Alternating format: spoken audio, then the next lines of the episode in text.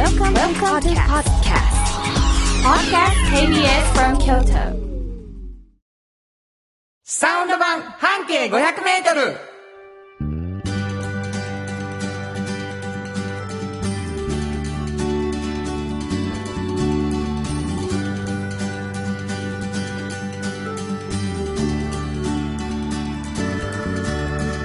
こんにちはフリーマガジン半径500メートル編集長の炎上真子です。サウンドロゴクリエイターの原田博之です。12月になりました。12月の1週目の放送ということになったわけですけれども、はいサウンド版半径500メートル、えー半径500メートルというフリーマガジンがございましてですね、はいえーこれどんなマガジンなの？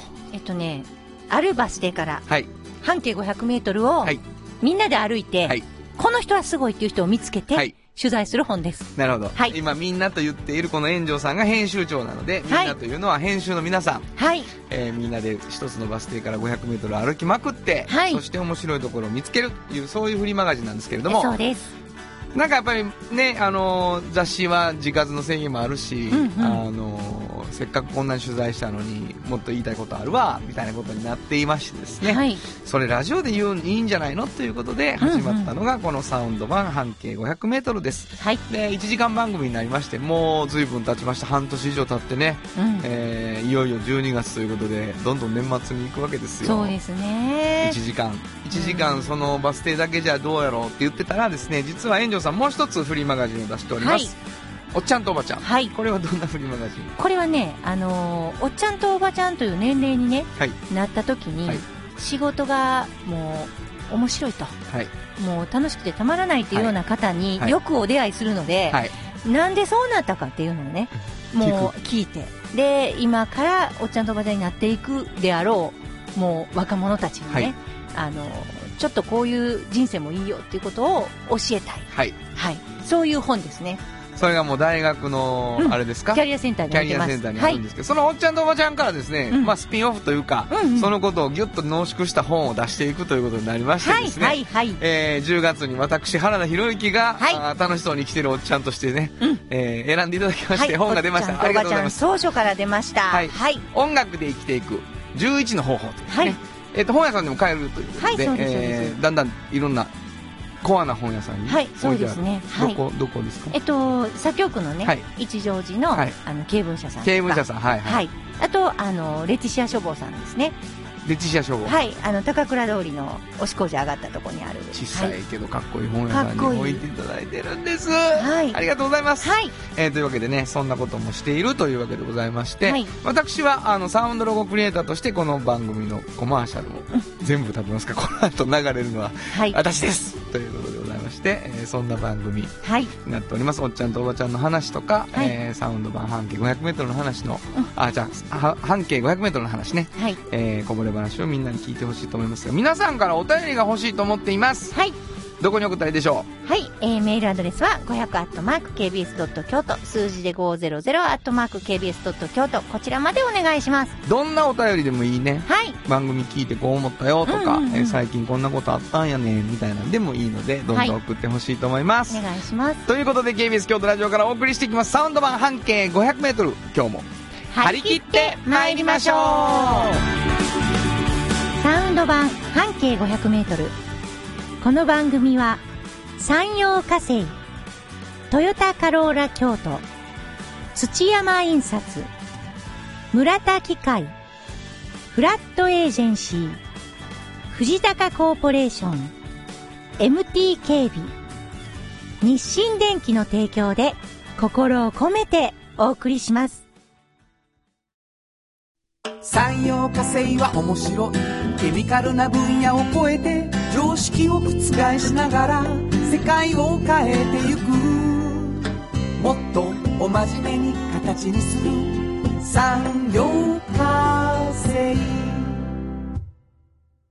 賃貸を通して楽しい。暮らしを提供するフラットエージェンシー京都と京都を訪れる人とが出会う。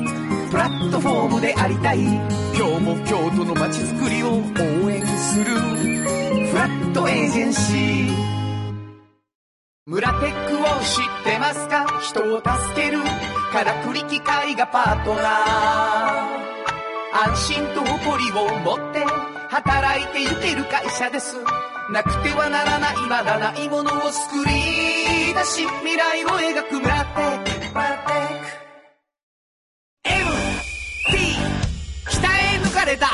警備ハキハキテキパキキビキビと誇りを持って信頼できる警備に努めます。感動のあるセキュリティサービスも提供する。株式会社 MT 新婚編集長の今日の半径500メートル。このコーナーでは京都市バスのバス停半径500メートルのエリアをご紹介するフリーマガジン半径500メートル編集長炎上真子がページに載せきれなかったこぼれ話をご紹介します。はい。あのーまあ、どこのバス停かということを、えーお伝えせずにですね、はいはい話していってですね、はいで、皆さんそれをちょっと想像しながら、あの辺ちゃうかな、この辺ちゃうかなとか、この店ちゃうかなとかっていうのを、えー感じながら最後にバス停を紹介すると、うんうんそういうシステムになっております。はい。今日はどのあたりヒントをいただけますか？今日はね、はいもうね、多分、それを話してる時に、うんもう、あたりのことが出てくるので、はい。もう、分かってしまうと思います。開き直ってますけど。えーはい。えー戦いから降りるっていうのびっくりしましたけどね。いや、もど、う、どんな、今日どんなとこ紹介してくれるの？あのね、あの、同社高校とかの学生が、お同志社高校。うんはい。同志社高校。中高の学生がはいね、僕の職場ですね。そうですね。はいもう本当に、もうここでどんだけ食べて育っていったんだろうっていう。え、レストラン？そうですね。まあレストラン。同志社高校生が行く？そうそうそう。近所の。あ、もう分かってしまいました。わかるでしょ？はい。もうここは。同志社の学食と言われてるレストランですねあ学。食って言われてんのかな？言ってます、僕が。あ、本当ですか、はい今日食べてきましたなんマジで、はい。うわーすごいタイムリーでしたね。はい。私も同志社じゃなくても食べまくってますから、ここは。宝でしょ？はい。はい。宝といううお店のことなんですけどもね。そうなんです。あ、そう。はいそこ。でも、バス停の名前はわ知らんわ。あ、そっか。あ、あるんですよ。あるようね。ん。あの辺の地名のついたバス停がね。はい。あのーもういいです、場所について。同志社高校がどこかわからへんかったらわからないですね。うんうんうんあまず、まずその一つの高校の横にあって、うんうんうんあの、学生も、あのー食べに来るし、はい先生も食べに来るという、はいまあ、えー洋食屋さんそうです。ですよね。そうです。おそこ取材した。はい。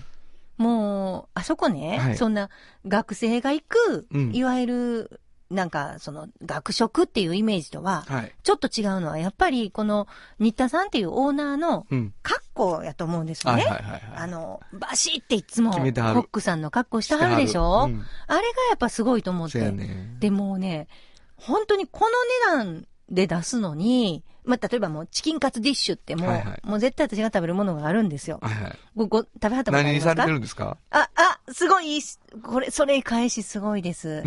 私はトマト。あ、トマトにしてるんはい。ですかこれ皆さんにちゃんと言いましょう。はい。チキンカツディッシュっていうのがありまして、ものすごい美味しいね、はい胸肉をね、はい。油のないね、はい。でもジューシー。はい。これをもう美味しくパン粉をね、つけて焼いていただき、はいで、横にはね、あの、マカロニサラダとか、はいあの、キャベツのサラダとかはいついてますよね。はいそしてご飯がポンって、もう型抜きで置いてあって、これがチキンカツディッシュなんですけど、ね。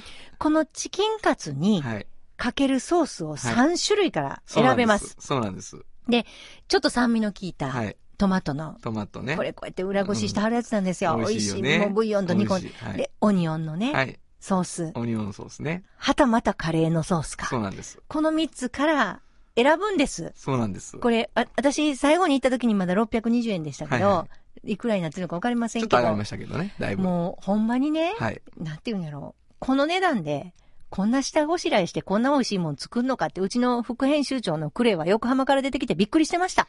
そうなんです。あのー本当に美味しいんですけど、びっくりしますね。僕は今日それを食べたんですけどあら、ららららら、本当に？カレーにしました。あ、そう。うこれね、最近になって気づいたんですけど、うんうんカレー、まあ僕ちょっと仲いいっていうのもあるんですけど、うんうんうんあの、チキン、チキンとうん、ご飯にもちょっとかけてくれとんね若干ね、三、よ、5分の1ぐらいカレーライスもついてくるみたいな感じになってるんですす。ごい得やね、それ。そうやろそんな食べ方したことない。そうやろだからカレー、カレーって言ってこう、うん目力で、ルー多めみたいな感じにすると、ちょっと5分の1ぐらいカレーライスになるっていうことが起こるいや、。すごい。もうね、だから、高校も40年近いんですよ。そうなんですね。はい。で、聞いてたらやっぱりもう、ラグビーのね、はいはいはい。平尾さん、大八木さんなんかをもう、思いっきり食べさせてきたと常連や。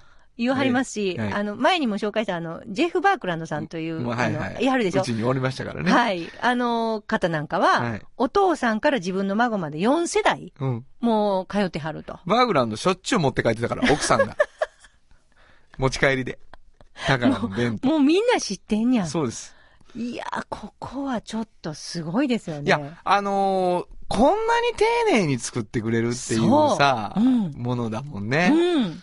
もう本当に、うんあの、どのメニューも美味しいですね。だからあの、なんかね、漫画がブワーって漫画喫茶のようにね、あの、はいはい置いてあるコーナーあるじゃないですか。はいはいあれがあるから、あ、あの、大丈夫かなと思いますけど、もう本当に出てくるお料理ね、あそう見てたらね、ちょっと高いんじゃないだろうかそう、みたいな。感じしますよね美味。しいなこんな金額でいいのだろうかっていう感じはしますよね。いいお店ですね。いや、もう大好き。あ、そうですか。はい嬉しいですね。もうね、絶対手抜きませんって言ってはりました、新田さんが。あ、そうだと思います。うんあのー本当に美味しいし、いつも嬉しく。まあ、あの、これ毎日はやばいぞっていうね、うん。カロリー的にもしっかりしてるので、あの、お弁当とかね。タンシチューとかしてます ?8 時間煮込んでるやつ。そんなもん憧れのタンシチューですよ。本当によっぽどのことです。タンシチュー頼むときの 僕が。よっぽどのこと。もうそれもう、ご褒美。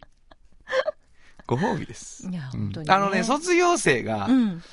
あの、ちょっとね、まあ、同志社の話をすると、えっと、かつてうん、同志社の、あの、通学路に面してたんです。なるほどあの門、高校の門が違う場所だった。うんうんで今、地下鉄に直結みたいなもんになったので、ちょっと裏通りみたいに、あの、うんうんうん同志社の学生にとってはなってるんですけど、それこそ20年前、30年前の学生にとったら、もう本当に学食と並行していくぐらいの、うん。ご褒美の日は宝。我慢の時は学食みたいな感じぐらいの感じでねで、みんな電話して、あの、今なんかやったら予約取ってきよんやけど、昼休みに。あのー当時はもう本当にみんな自分の青春の一品があってね、うんうんあの、宝の何々。どうん。で、教育実習なんかで来るとね、うん。泣きながら食っとるわ。うわー出た宝行こうぜみたいな感じに卒業生がなるという。ね。すごい聞いてくださってますよ。あの宝の、あの人たちは、このラジオを。本当ですか、はいいやー、日課さん、ありがとうございます。ええあの、はい全然知らんかった。だんだん調子ようなってきたなとか言われるから、ありがとうございます。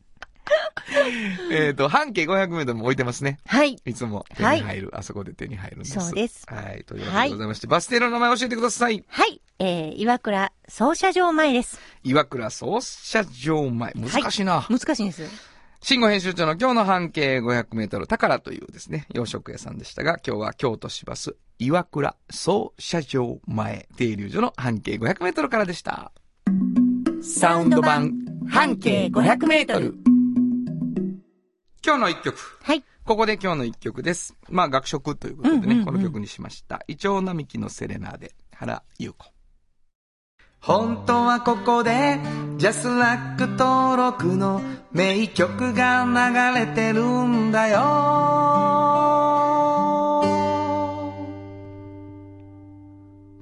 いやいや、もうちょうどどうしたもね、イチョウもあって。ぴったりですね、この曲。ちょっと大学みたいな高校なので、うんうんうん。どっちかというと大学っぽいけどね、うんこの話ね。うんえーというわけでございまして、お送りしたのは原優子さんで、イチョウ並木のセレナーデでした。じっと支えて未来を開き京都で100年超えました大きな電気を使える電気に変えてお役立ちお役立ちみんなの暮らしをつなぐのだ日清電気京都に広がる出会いのバカローラ京都で乗り継ぐ思い。つなげるつながる助け合う。一緒に京都を応援します。ゆっくり走ってもっと近くに「トヨタカローラ京都」原田博之の音楽機構。のコーナーは私炎上真子が独断と偏見で原田さんの曲を皆さんにお届けするコーナーです。ありがとうございます。はい。あの、何？今日はどんな感じですか？この間ほら、あの、ビートルモモで、あ、はい。弾き語りライブ、はい。カウンターの。の中に入ってね、はい、ありがとうございました。やらはったじゃないですか。はい。あの日に、はい本当は私あの、本当に2ヶ月に1回のバンドの練習がある。日だったんですけど、みんなが行きたいって言うから。みんなで行こうっていうことになって、もうね、もう満席でしたね。あ、そうなんです。まあ、ソールドアウトで。本当に。でも、みんなで行って、みんながすごい好きやった曲を。あ、あ、あの日やった中で。そうです、そうです。すいません、もう、あの、ビートルモモさんっていうね、うんえっ、と、もうそう、本当20人ぐらいでも満員になっちゃうんですけど、カウンターの中でやろうって言って、えっ、と、なんか11月の14日です。ちょっと前ですけどね。あの、すごい楽しかったです、僕も。うんすっごいいいお客さんだったので。あ、そうなんですかはい。うんで、あの、エンジョさんのね、はいバンドのドラムの方なんかは、うん。あの、ちょっとリズム楽器持ってきてたから、絡んできたりするからね。そっとカバンの中から出して。あれ、洗濯板にいはいはいはいろんなものつけて。そういうね、パはいーカッションのうんうん楽うん器で。全員来てたよね、バンドのメンバーそうなんですよ。うん。ギターも。そうですね。んいやいや、エンペラーのギーターも来てたし、はい。そしエンペラてー、なんや、あいつ。優しいベースも来てたし。それも教え子や。教え子二人来とったな。はいというわけでございまして。あ、そう。あのーちょっと古い曲をね、うん。弾き語りで、えあの、やるので、やってみようかなと思って。僕うん30過ぎに、はい。キーっていうアルバム出してまして、ね。はいはいはいでそう、あのーそれライブ版やから、うん。そうやともう俺今自分で、あ、今の歌で聴きたい、弾きたいわっていう感じですけど、うんうんうんこのアルバムからって言っていただいてるので。あのアルバムの声がもう本当に青い感じで、まだ、若い若い原田さんの声が聞けますね。あ、そう。はい。じゃあもう聞いてもらおうかな。はいはい、紹介してください。お願いします。はい。じゃあ、アルバムキーから、最後まで優しくなかった。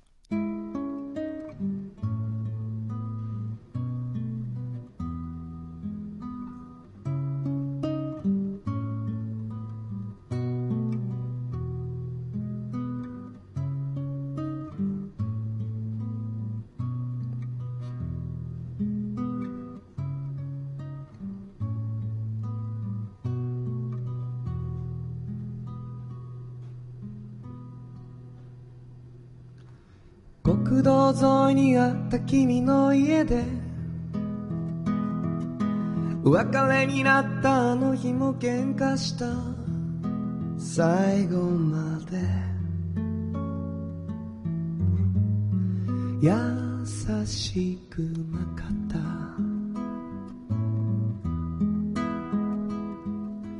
突然電話が通じなくなって。不意におしまいが僕らを襲った。最後まで。優しくなかった。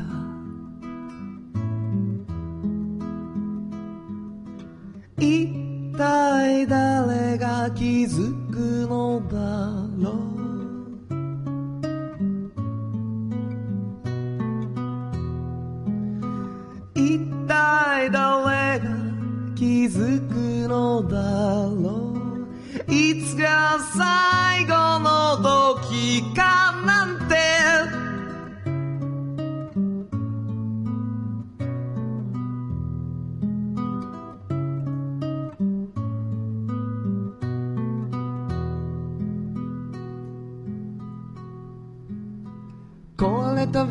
綺麗になくなって僕の後悔は行き場をなくした。最後まで。優しくなかった。街は新しい景色を手に入れに新しいものは何もなく最後まで。優しくなかった。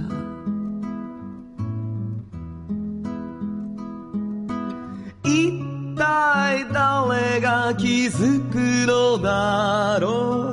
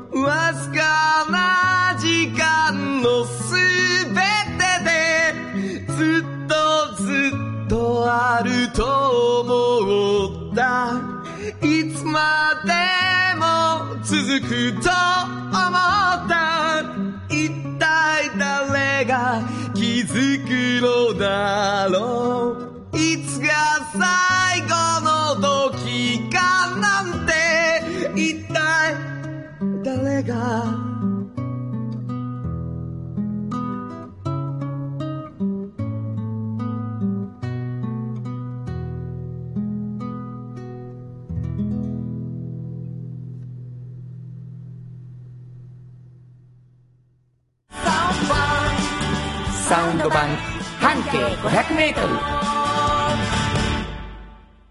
はい今週もラジオドラマの時間がやってまいりました。やってきました。はい。はい、もう、ずいぶんもう、なんて、お馴染みに。うん。やってんちゃいます、うん、今回可愛いよ。あ、そうなの？うん。っていうか、まあ、知ってるけどな。うん。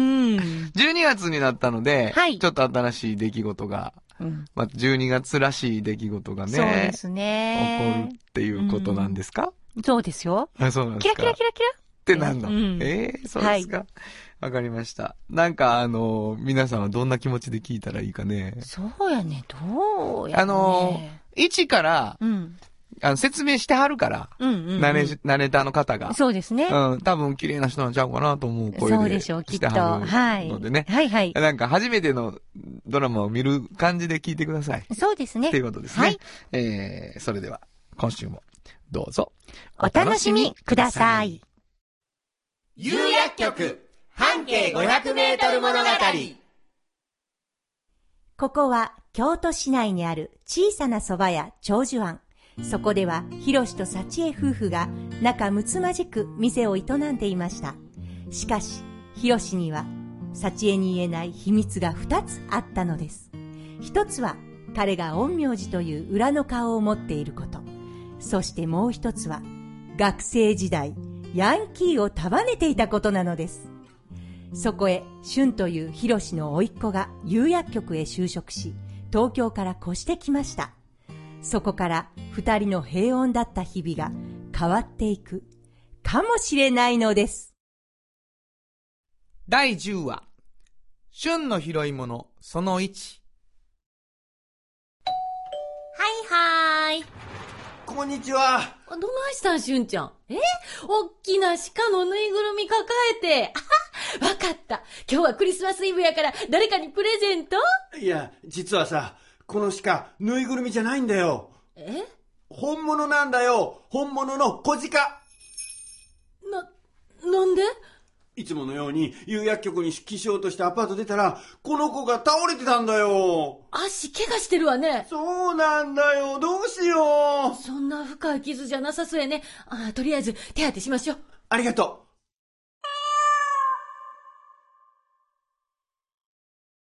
これでよし。ほう。迷い鹿か。う。立派な首輪みたいなのついてるから、野生じゃないよね。鈴もついてるしね。ほな、飼い主がおるってことやな。だって人懐っこいもん。ほら、この子よく見るとさ。つぶらな瞳やね。クリクリしてて。かわいい小鹿ってこんなかわいいんだほんとね。たまらん。たまらんぞ、これ。でも、しゅんちゃん、有薬局は？うん、電話して事情話して休ませてもらったよ。なんて言うたんよ。いや、怪我した鹿拾いましたから、保護するので休みますって。そんなんで通じたんか？うん、有薬局理解ありすぎやろ。うん。有薬局って有薬局な。いや、そんなに面白い？え、もう面白い。う んそうかな。さて、どないしましょう。あうちらも仕事休みます？あかんあかん。もう長寿はいかな。せやかてん。このつぶらな瞳見てると。いいよ、二人とも。今日は僕が面倒見るから。ええんよ。私が見るわ。あ、代わりにしゅんちゃん、お蕎麦運んでくれる？なんでだよ。だって可愛いんだもの。と、とりあえず、ご飯あげな。ミルク持ってくるわ。あ、いいね。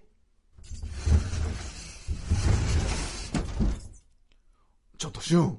何？なんというか、この鹿な、ちょっと普通の生き物と違う気が出てる。何？どういうこと？きっって何？オーラみたいなもんや。そこら辺にいる動物ではないんちゃうかな。出た陰陽師のかうんせや、陰陽師としてや。ただ、悪い気ではないから問題ないと思うけど。そうなんだ。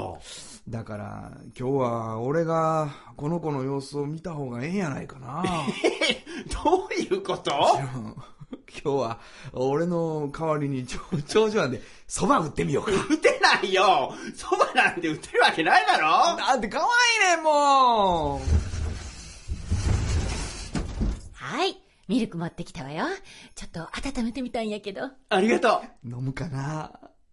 あ飲んだかわいいこのミルク、蕎麦湯と蕎麦がきのやけど、二人には内緒ね。ほんまやで。嫉妬深い猫やから。こんなん見られたら、あいつら嫉妬で。ん？どないしたの？ひろしさん。そ、そろそろ仕事行こうか。あ、はい。ほ、ほな、しゅう、あとは任せたで。う、うん。かわいい小鹿ちゃん。必ず帰ってくるからね。いってらっしゃいふにゃーっとな。ふにゃーっとな？え？ミルクの恨み、晴らさでおくべきか。ふにゃーあいてってなんで僕を噛むんだよはてさて、拾われた小鹿はどうなるんでしょうね。続きはまた来週。提供は有薬局でした。有薬局薬局いつもそばにある。気軽に薬剤師さんに相談できる街の薬局。あなたに寄り添い毎日をそっと支える。有薬局っていう薬局。明日をつなぐ夕薬局。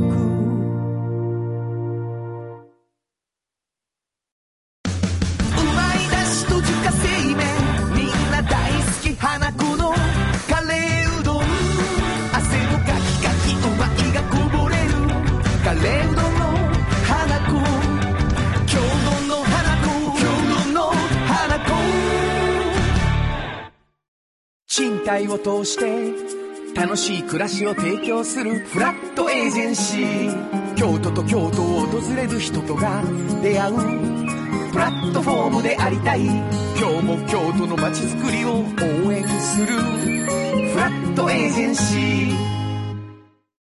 歴史と未来すり込み京都を伝える。土山印刷。支え合いが育てる潤いある会社土山印刷ちゅうわけでね、はい。まあ、蕎麦湯と蕎麦がきというう。ん。悪そうな声で言ってましたね。はいはい。もうスタメンの猫ちゃんでございまして。うんうんあの、陰陽師のね。そうそう。式神ですよね。ということでございましてね。あの、言葉が喋れる猫でそうそうそうそう。あのーイラストをね、うん皆さんからそうそイメージしている、う。うん。あの、登場人物たちを書いて送ってきてよ、はい。ということで、この間から、はい。どんどん送ってきていただきたいと思います、そうですね。どんな猫に見えんやろどこかで紹介したいと思う？んで、あの、ウェブ上とかで、ね。ああ、そうですそんなの。できるといいなと。ヒロシはどんな顔やっていうね。そうそうそうシュン、シュン君はどんなファッションやと。サチエもね。うん。うん というわけでございます。次のコーナー行きましょう。はい。おっちゃんと、おばちゃん。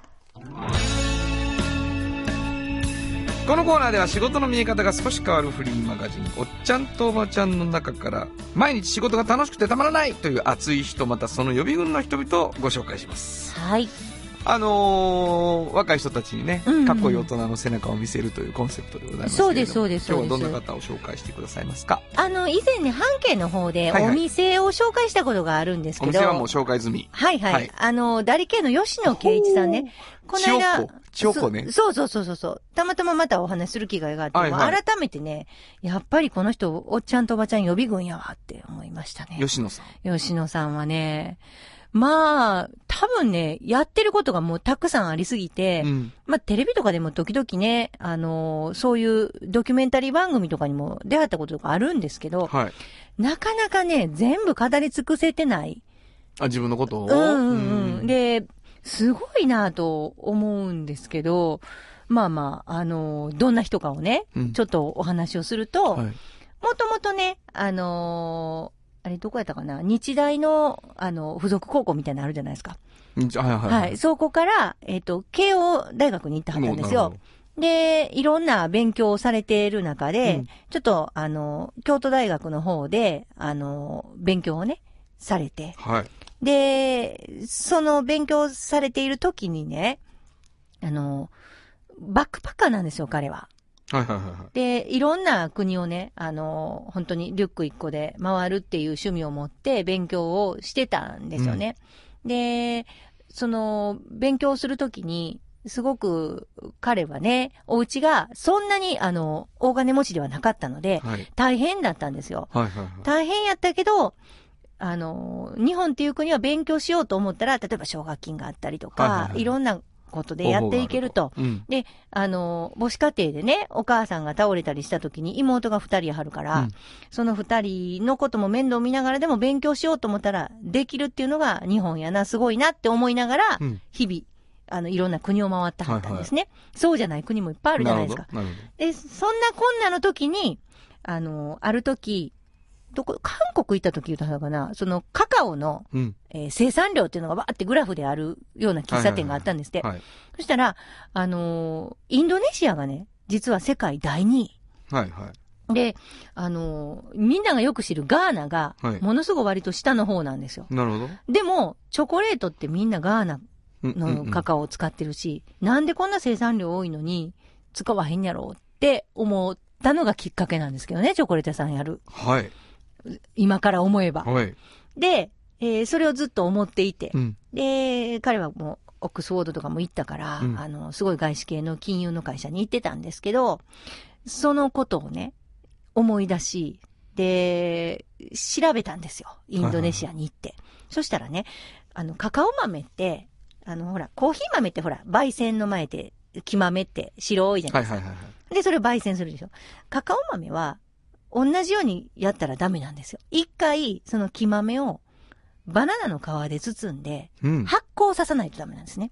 へえ。そしたら、要するに納豆状態にするんですね。はいはい。そしたら、それを乾かしたらね、あのいい匂いがするんですよ。チョコレート独特の、うん。あのアロマが。で、それを初めて焙煎するんですけど。その一工程、発酵工程をインドネシアの人は知らずにしてなかったんですよ。だから、ということ？変わら、変わらへんってこと？香らへん。だから、あの、こんなにカカオ作ってるけど、うん、香らへんそれ、。それが一個抜けてた？抜けてた。そんなことあるかね、うんあったんやね。あったんです。うだから、いわゆるオイルにされたり、はいはいはい。あとあの、スニッカーズの中とかの、はいはいはいあんまり匂わなくていいようなチョコレートにされたりしてたんですね。で、あの、世界のショコラティエは使ってなかったんですよ。なるほど。でも、それを発見して、あの、あれ？吉野さんがそう。で、そっからがすごいんですよ。もう、脱サラしてね。で、インドネシアの、その、村長30人ぐらい、うん。全部集めて、やり方教えはったんですよ。吉野さん。うん。その、バナナの皮に包んでこうすんやでって、全員に。うん。んで、お、教えて、それ刺して、で、それを、あの、カカオ豆として、自世界に？分が、世界に行く前に、まずは自分が全部、それを引き受けはったんですよ。え、おうあの、自分がだから輸入する。はいはい。で、それを、もともと最初は三条商店街で自分が自家焙煎。して、はい。日本初の自家焙煎チョコレートうん。をして、うん。で、う、売り出さはったんですね。で、今では、その、そういう感じで、カカオ豆をいろんなショコラティエが使ってるんですけど、はいはでもその工程をね、やっぱりこう、知らんかった人にちゃんと教えて、あ、上質のカカオ豆やって分からして。めちゃくちゃ美味しいチョコができるっていうことを世界に広めるって、すごくないですか？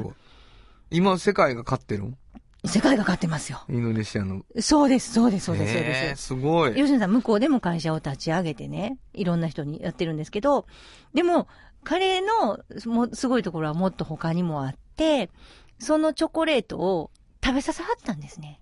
あの、インドネシアの人に。うん。で、食べたことがなかったんですチョコレートって。みんなうん作ってたけど？うんうん。もうその時の VTR も私見せてもらったんですけど、簡単なカメラで撮ったやつ、うんもう、美味しいってみんなが、こんな美味しいもん作ってたんや、僕たちみたいになって、ええ、すごい。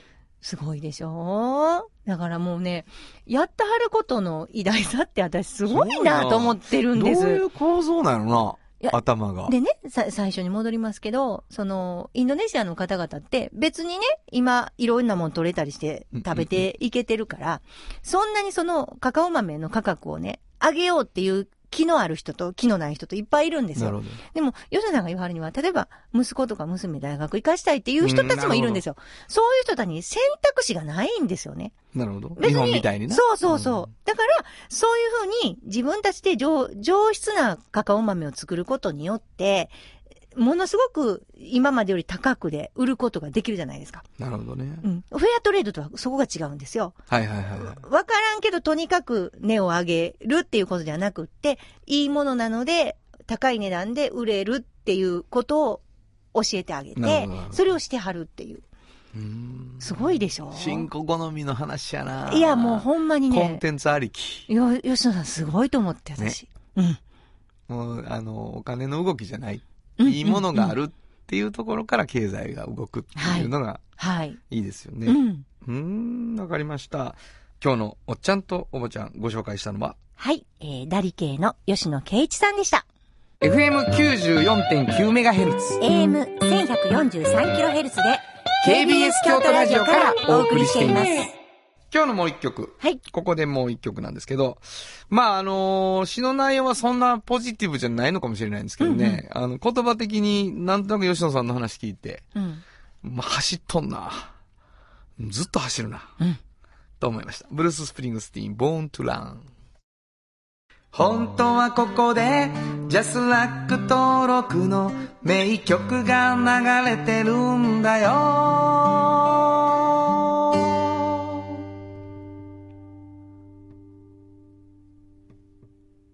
もうほんまに日本のアーティストでさ、うん。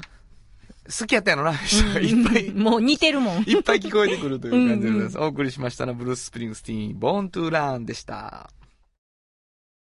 村テックを知ってますか？人を助けるからくり機械がパートナー安心と誇りを持って働いていける会社ですなくてはならないまだないものを作り出し未来を描く村テック村テック歴史と未来すり込み。京都を伝える。土山印刷支え合いが育てる。潤いある会社。土山印刷。じっと支えて未来を開き京都で100年超えました。大きな電気を使える電気に変えてお役立ち。お役立ちみんなの暮らしをつなぐのだ。日清電気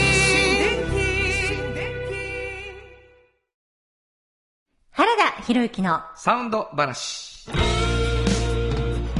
このパートはサウンドロゴクリエイターとして大活躍中の原田博之がサウンドに関するあれこれをお話しさせていただきます。ありがとうございます。うん。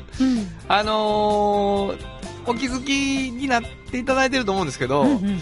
11月はい。から、うんあの CM が、はい。の、あの、ニューソングが、ニューソングが、うん。加わりましたね。加わってて、うん。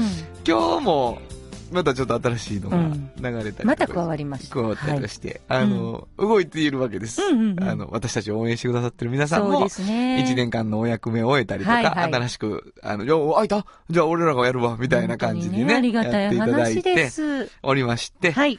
えー、あの、の、提供でお送りいたします。みたいなことをね、うんあの、声だけ聞いて、あ、綺麗な人いたのかなと思う人が。言ってはりますよね。君やね、あれ。う んそうですよ。今回なんかちょっとゆっくり言ってくださいって言われあてなんかゆっくりになってるんですけど、あれ大丈夫ですか？ゆっくりすぎませんか？どうなって 回転数落ちたみたいになってるなんかちょっとね、落としてるもんですか？はい。大丈夫なんですよね。大丈夫みたいです。はい爆笑してますもんね。はい。はい。あの、藤高コーポレーションさんそうです。というのが、うん提供でお送りしますっておっしゃってるんですけども、はい11月から。なんかね、あのーわけのわからないサウンドロゴが流れてるんです。そうそうそ聞いていただきたいと思います。はいえーニュースソングでございます。どうぞ。うまいだしと自家製麺みんな大好き花子の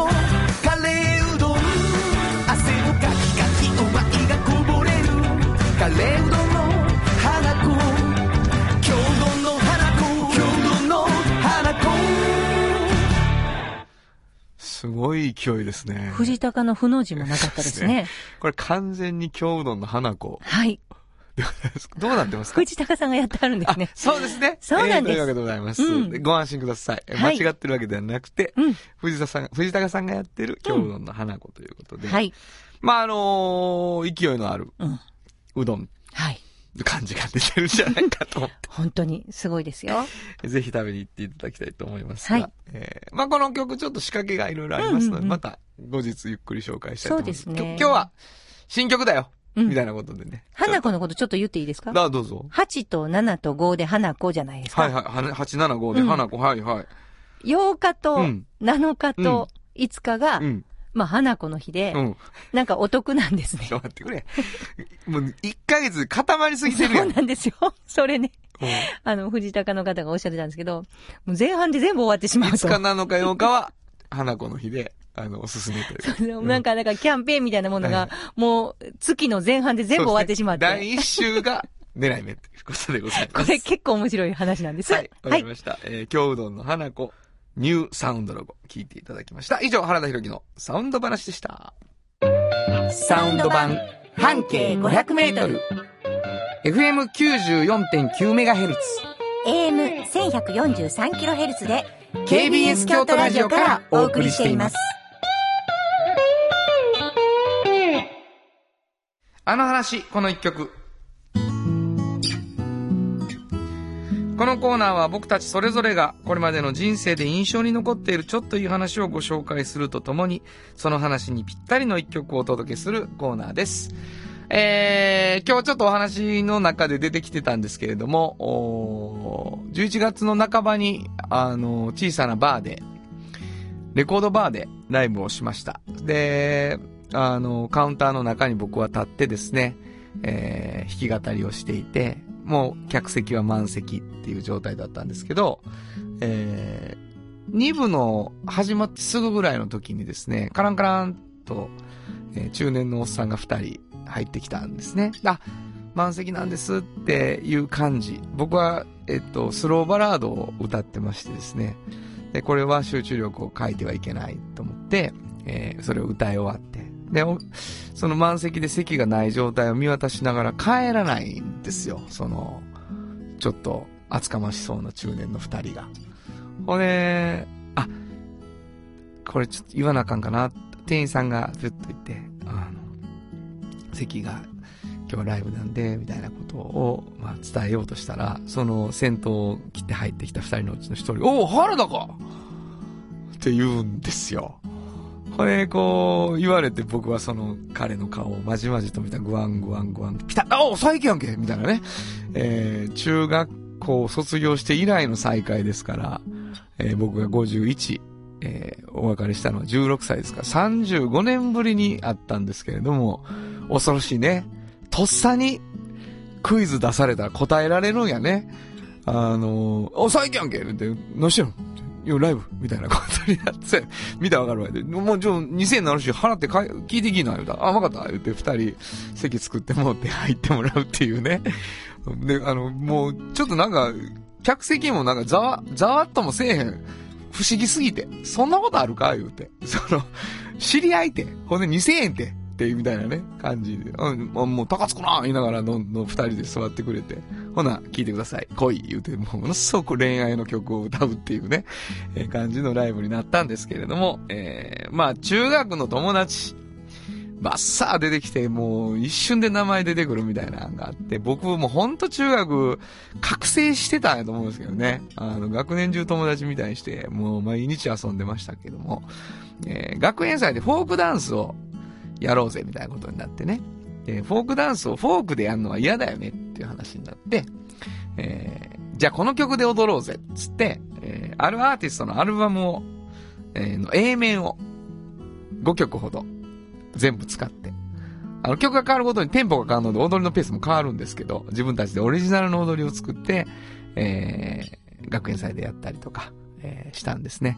えーその時の中の一曲を今日は聴いていただこうかなと思います。えーホールオーツという二人組なんですけどね。あの、プライベートアイズっていうアルバムがすごい売れてたので、プライベートアイズの A 面をずっと流してたんですけど、その最後の曲になります。えー今日の一曲は、ホールオーツで Did It in a Minute。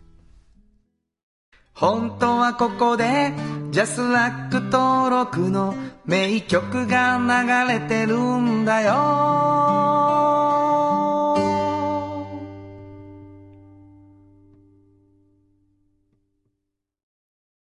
産業化成は面白いケミカルな分野を超えて常識を覆しながら世界を変えてゆくもっとお真面目に形にする産業化成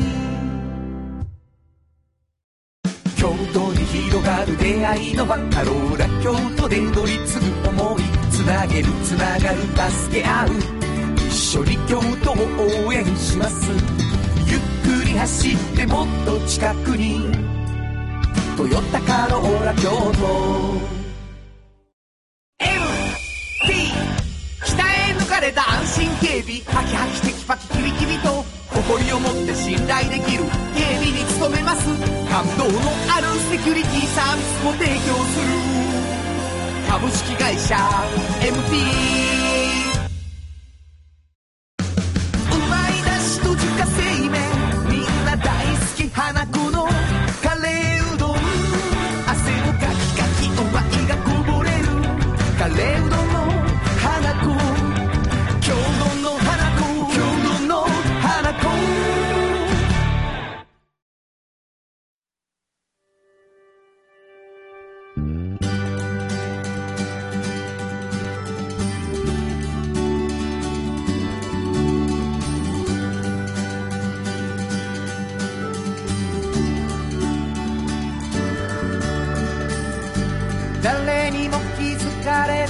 そこにある。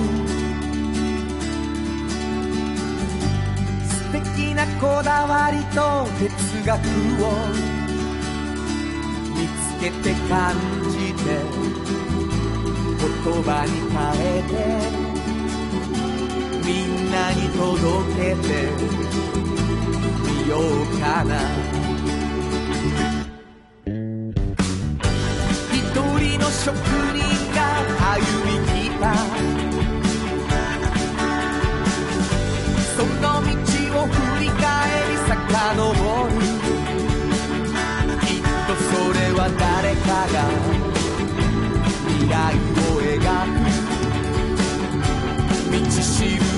べ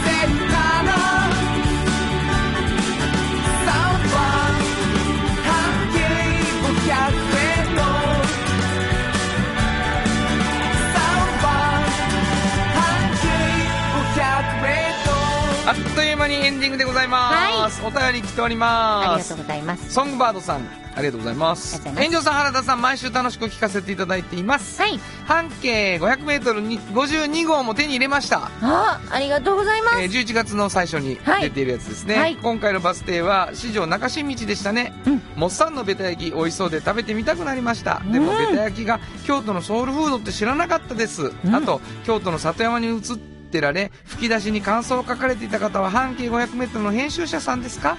お綺麗な方でしたね。モデルさんとか。次号は年明けみたいですが、パワーアップした紙面を期待しています。52号の方は、うちのスタッフではなくて、学生さんのうんモデルさんですねんですか。はい。前回のは、うちの、えー山田理瀬ですあ、ね。可愛らしいです。はい可愛らしいですね。えっと、毎月、えー奇数月ですから、はいえー1月の10日に、うんえー53がはい。出るんですかね。出ます。あの、パワーアップした紙面に期待していますといただいてますけども、先日ね、あの、スタッフミーティングみたいなの僕も寄せていただいて、はい。えー52号ずっと、うん毎回1000号よりもいい号を出し続けているというね、うんフリーマガジンですから、はい。えー右肩上がり、また素晴らしい、右肩上がり。記事になるんじゃないかと1ミリずつ右肩上がり。そうですね。はいえーというわけでございます。えー私たちの番組はうんメッセージをはい。欲しいと思っているんです。はい。あのーサウンド版半径500メートルってホームページがあるので、はいはいそこに行ってもらうと、うんあの、お便りも出しやすくなってるので、そうですねなんかもう本当に気軽に送ってほしいと思いますね。はいえーどこに送ればいいですか？はい、えーメールアドレスは500アットマーク KBS ドット京都数字で500アットマーク KBS ドット京都こちらまでお願いします。はい、フリーペーパー半径500メートルおっちゃんとおばちゃんそれぞれ1冊ずつ毎回2人の方にね、プレゼントしているので、プレゼント希望と書いて送っていただけるといいかなと思います。はい、よろしくお願いします。心から待っております。ということで、午後5時からお送りしてきました、サウンド版半径500メートル。お相手はフリーマガジン半径500メートル編集長の炎上真子と、サウンドロゴクリエイターの原田博之でした。それでは、また来週。サウンド版半径500メートル。この番組は山陽火星トヨタカローラ京都土山印刷村田機械フラットエージェンシー藤高コーポレーション MT 警備日清電機の提供で心を込めてお送りしました。